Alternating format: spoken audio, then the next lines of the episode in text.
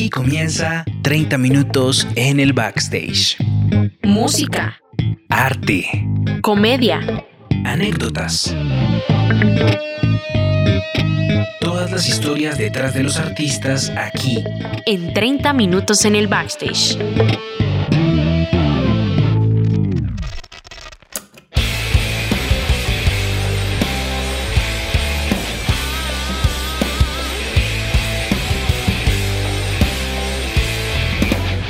Hola, ¿qué tal? Bienvenidos a una nueva emisión de 30 minutos en el backstage. Volví, volví que dijeron que me iba a volver, ya estaban haciendo fiesta, yo los escuché en el episodio pasado y por ahí don Jacob, ah, yo lo tengo ahí, lo tengo en mis cuentas, así que tranquilo. Sí, Perdón. señores, muchas gracias a todos los que nos han sintonizado hasta el momento, que no se han perdido ningún episodio y también a través de nuestras redes sociales allí les publicamos eh, toda la información de nosotros. Nos encuentran en Instagram como 30 minutos, 30 MN en el backstage, ya me van a regañar. Saludo de una vez a Jacobo, ya que lo tengo en la mira.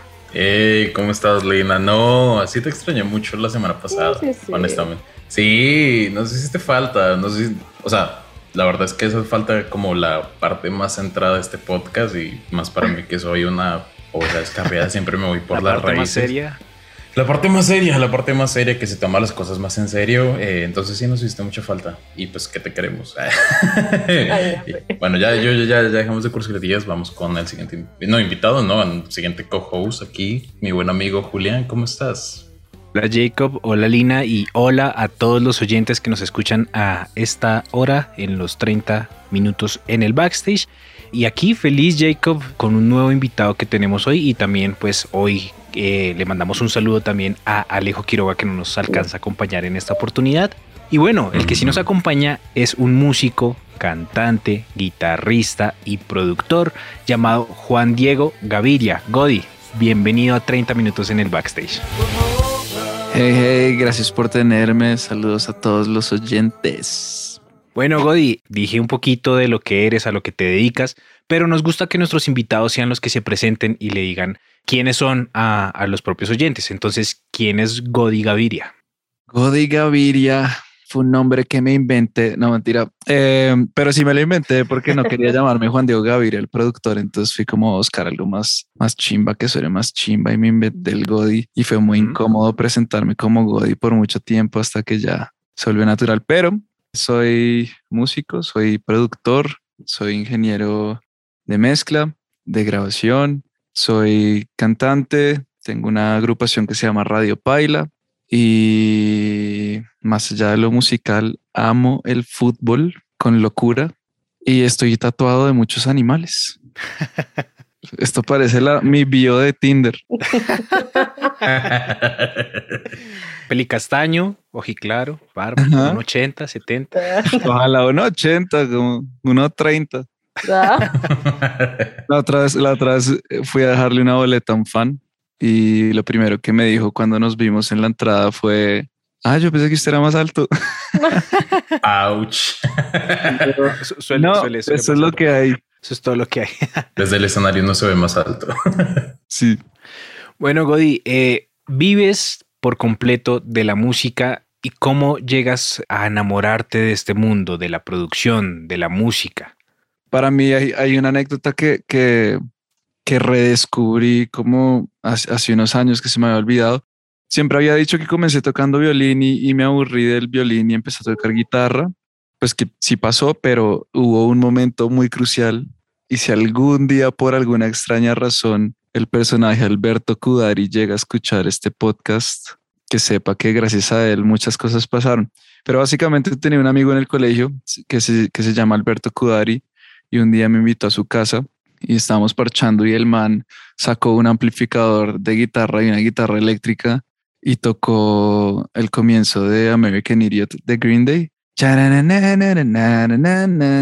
Y esa vaina me cambió la vida y me acuerdo mucho que solo pensaba como soy un perdedor aquí tocando violín y estas canciones todas clásicas y este man tocando lo que suena en la radio y de ahí me pues me interesé en la guitarra y pues de la guitarra como a cantar cositas y de cantar cositas a grabar cositas hasta que nada, me di cuenta que era, que era lo que quería hacer, que me divertía y, digamos que sin mucha pretensión de cómo iba a jugarse el futuro, solo fue como quiero intentarlo, quiero intentar esto a ver qué, qué pasa y desde entonces no he mirado de vuelta.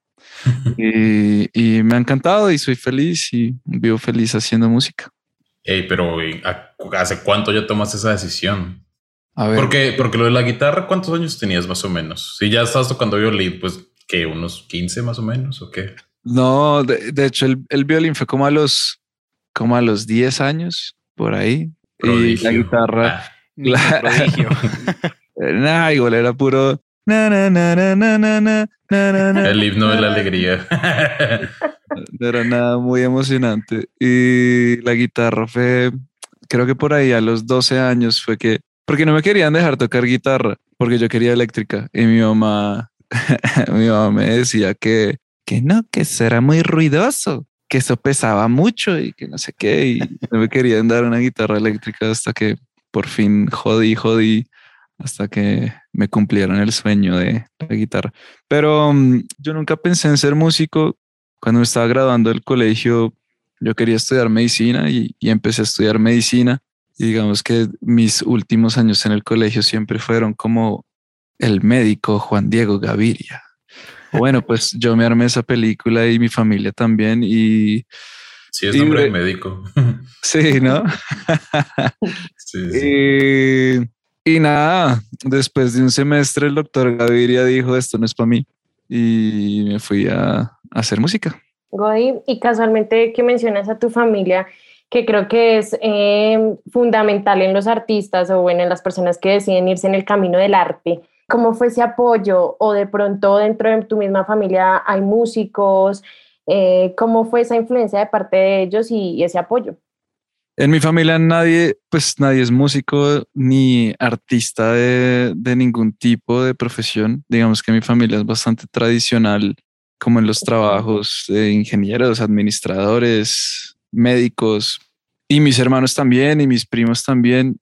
Entonces sí fue un poco, pues el, shock de tienes esta carrera eh, asegurada, entre comillas, porque nada es asegurado, pero más segura que sería la medicina o más tradicional. Y cuando me acuerdo mucho que cuando les, le dije, porque es que yo había tomado la decisión de que no quería estudiar más medicina como a la mitad del semestre, pero no había dicho nada. Y terminé el semestre y pues me fue bien y les entregué las notas y fueron como, wow, muy bien. Y fue como, pero ya no quiero hacer esto y quiero estudiar producción musical. ¿Qué? Sí, más o menos. Y nada, como que les dije que, que quería estudiar eh, música específicamente producción musical, y mi mamá se puso a llorar y me acuerdo mucho el comentario que oh me hizo. Me dijo, me dijo, es que eso es un tema, eso es un tema chima, ya les digo por qué, pero su reacción fue, ¿es que usted quiere tocar guitarra en los buses o qué?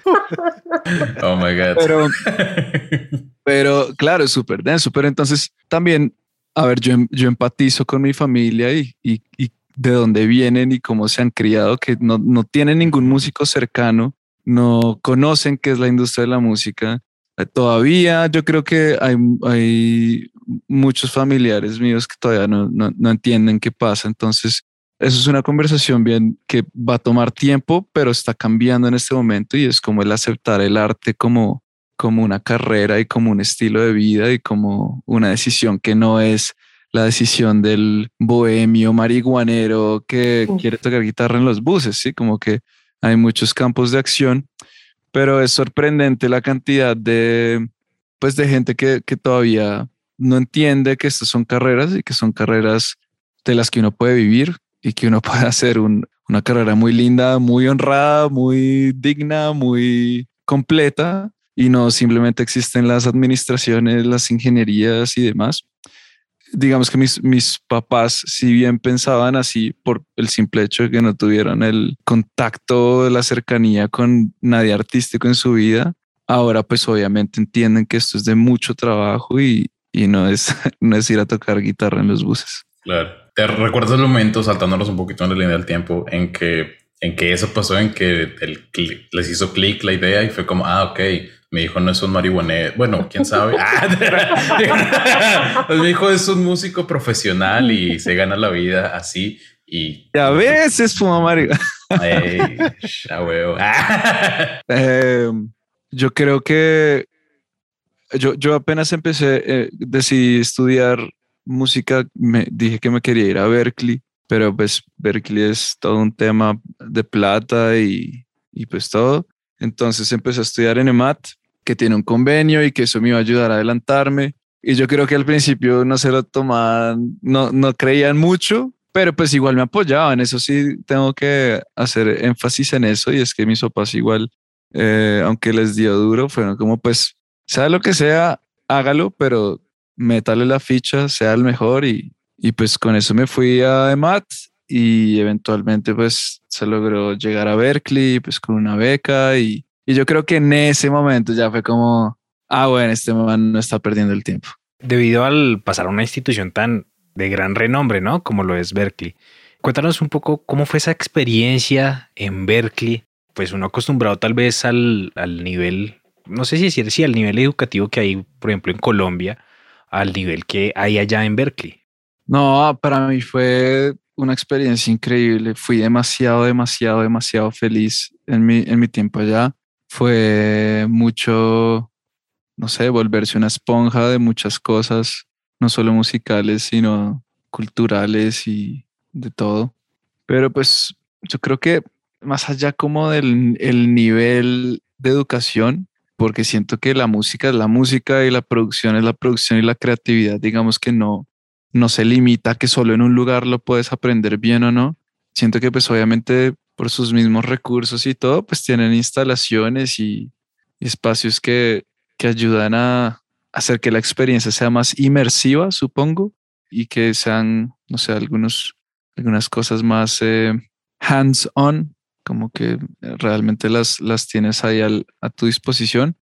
Pero yo creo que simplemente yo supe sacarle el jugo a mi tiempo en Berkeley, eh, lo disfruté mucho y, y aprendí un montón. Pero pues asimismo, yo creo que uno puede estudiar en EMAT o puede estudiar en la Javeriana o puede estudiar en lo que sea y llegar a ese nivel de estímulo y ese nivel como de, sí, como de estar completamente estimulado creativamente y, esforzarte y aprender.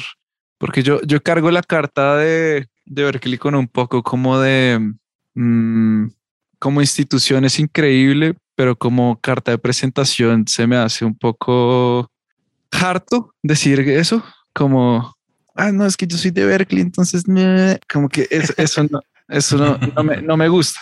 Por lo mismo, por lo que la música es tan subjetiva y es, no sé, odio a esa gente, más bien odio a esa gente que es como, Jeje, yo soy un duro, yo estudié en Berkeley, así como odio ese tipo de persona que, que cree que su institución o, o donde estudiaron o de donde vienen ya ya es como una medalla que cargan como de, o sea, Berkeley puede ir muchísima gente, porque Berkeley se me hace que no tiene un filtro muy, muy alto. Y hablando las cosas claras, o sea, entrar a Berkeley no es difícil. Lo difícil es, digamos, entrar y, ganarse una beca y, y, poder costear, incluso con beca incluido, poder costear lo que es Berkeley. Pero entrar, ellos son un negocio. Y para poder tener su negocio les toca tener unas, unos tuitions muy altos que pues solo la gente con mucho dinero pues va a poder pagar sin, sin beca.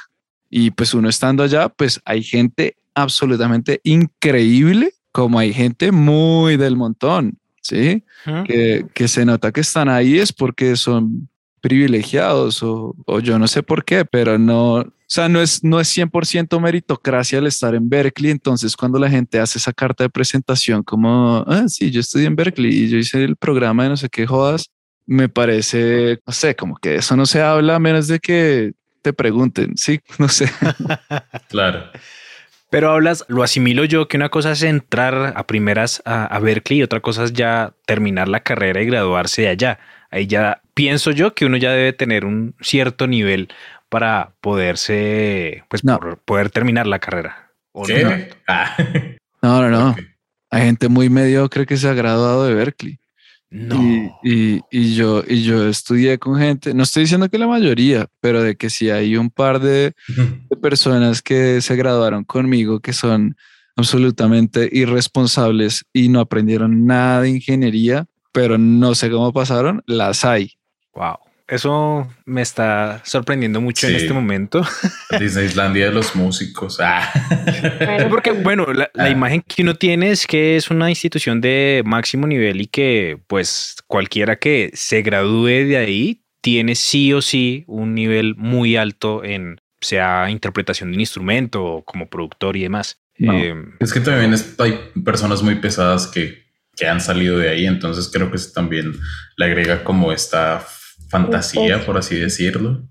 Pero pues es una universidad. Sí, pero no, no, o sea, yo creo que si uno quiere ser muy mediocre y farrearse Berkeley, solo estar pensando en la salida y no sé, estar todo el tiempo parchando y no hacer mucho, puedes hacer exactamente eso y vas a graduarte. Pero asimismo, si te quieres exigir y quieres sacarle el jugo a todos los profesores, a todas las actividades extracurriculares, a todos los grupos y todos los pequeños clubes que hay y todo lo que hay por aprender, ahí sí vas a estar, pero a tope. Entonces, digamos que yo, para mí la experiencia en Berkeley fue un poco eso, como quiero literalmente untarme de todo el mundo, de todos y no quiero salir del estudio y si me toca dormir tres horas, duermo tres horas, me paro y sigo a clase y después me tengo que trasnochar y tengo sesión de dos de la mañana a seis de la mañana y hágale y qué nota y después sí, como que te puedes meter en ese mundo y es muy exigente, como pues ser el, otro lado, como quiero parchar y medio canto, medio toco guitarra y me voy a graduar. Yo creo que pues es como en toda profesión, ¿no? O sea, y en cualquier universidad eso depende de, de uno, de querer aprender, de querer lo que dice y como meterle toda la ficha y lo que quiero lograr. Pero entonces yo quisiera preguntarte un poco acerca de tú en todo el proceso que has tenido, en toda la experiencia, conociendo gente mediocre, gente muy pesa. ¿Qué crees que de pronto aquí en Colombia falte en cuanto a educación de músicos, de productores, de todo este ámbito musical y, y de artístico? Hmm. Hay que trabajarse mucho la, la ética de trabajo. Siento que en lo que me encuentro bastante que me sorprende, pues de pronto porque yo no opero así, es, es eso, como mucha gente con una ética de trabajo, no sé, que no les importa entregar cosas tarde o no les importa no esforzarse o entregar algo mediocre porque ah, no me importa tanto y no sé, como que a veces, y, y estoy generalizando, pero pues ya que me haces la pregunta de qué podría mejorar de pronto como musicalmente dentro de la cultura, dentro de la, de la, de la formación, dentro de la, la, exigencia que de pronto tenemos en, en nuestro mundo musical. Siento que, mm, que eso, como la, la ética de trabajo, pero también al mismo tiempo eso, eso juega a favor de los que tienen una buena ética de trabajo, porque sobresalen mucho más fácil cuando pues digamos que puedes estar rodeado de gente que no, que no se lo está tomando tan en serio y no está buscando optimizar su, su tiempo o, lo que sea. Claro. Ahorita, no sé, me quedan dos incógnitas que te quisiera preguntar y es en relación con lo que, pues, en tu experiencia y lo que comentas de que a fin de cuentas uno es el que se hace como su estudio y su ambiente en, donde sea que estudie y puede sacarle el máximo provecho al, a la institución o a su entorno o simplemente pasar ahí el rato y ya en tu caso y que dices que, y entiendo que sí lo aprovechaste y también se ve un poco en, los resultados, pues qué cosas de verdad le sacaste a Berkeley que tú digas, uff, esto sí o sí solo lo encontré ahí. Uf, no, pues como yo creo que personas, profesores, me acuerdo, tengo dos profesores en la cabeza que para mí ya me gradué hace más de cinco años y los pienso, yo creo que por lo menos una vez a la semana los dos y uno es Prince Charles Alexander, que es un ingeniero que trabajó con, con Biggie Smalls y como con Mary J. Blige. Y bueno, ese man estuvo metido en toda la escena de hip hop de los 90, pero con pesos. Ah, P. Diddy, Puff Daddy. Eh, bueno, ese man simplemente su manera de, de hablar, él es, él digamos, es una persona muy industrial, él piensa las cosas muy industrialmente y las movidas y cómo como hacer plata y como, y no sé, tiene un tacto muy, muy chévere a la hora de decir cosas y la otra persona bueno, hay un par más, pero la otra que se me viene a la cabeza mucho es Susan Rogers, que ya era la ingeniera y productora de Prince y otros artistas, pero esa mujer es de esas, de esas almas que cuando te habla te toca y te transporta y saca lo mejor de ti. Y no sé, ella muchas veces, digamos, algo que frecuenta mucho en mi cabeza es cuando ella me decía como tú eres un artista, tú puede que quieras hacer producción o que puede que quieras hacer ingeniería o lo que sea, pero tú eres un artista y tienes ese, ese algo que te hace un artista y y yo le decía, no, pero es que yo no quiero ser artista, yo quiero ser productor. Me decía, mira, yo no sé qué voz es la que tú tienes en tu cabeza que te dice que no quieres ser o no puedes ser artista, pero encuéntrala y cállala. Y me dado unas charlas así constantemente que yo solo era como, no, esta mujer, o sea, increíble. Y pues puede que cuando yo lo repita no suene tan, tan contundente, pero sí, esas, esas experiencias con esos profesores y esas personas que cuando te hablan realmente te elevan, eso, eso es lo que más me dejó Berkeley. Wow, y bueno, terminas todo esto de Berkeley y regresas a Colombia y ¿qué es lo siguiente que te pones a hacer?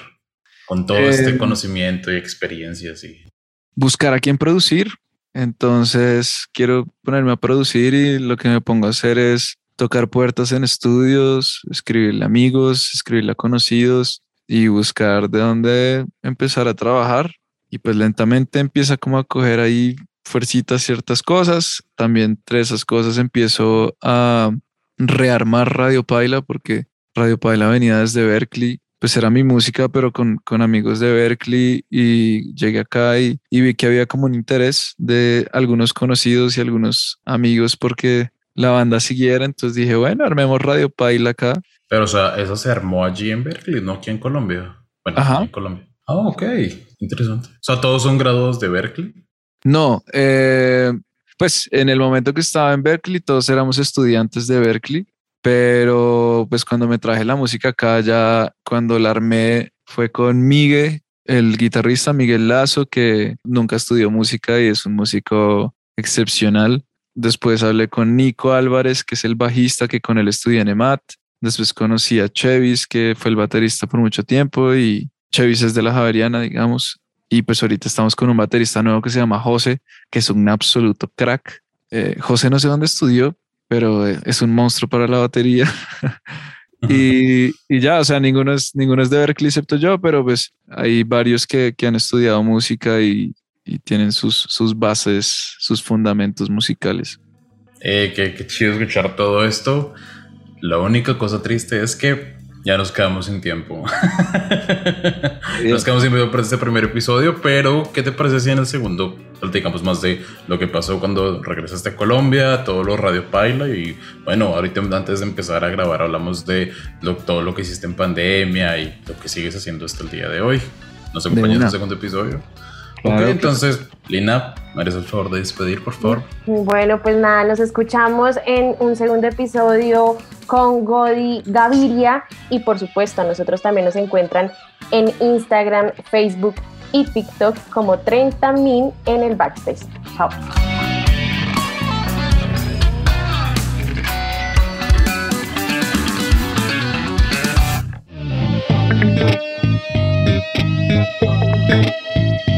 Esto fue 30 minutos en el backstage.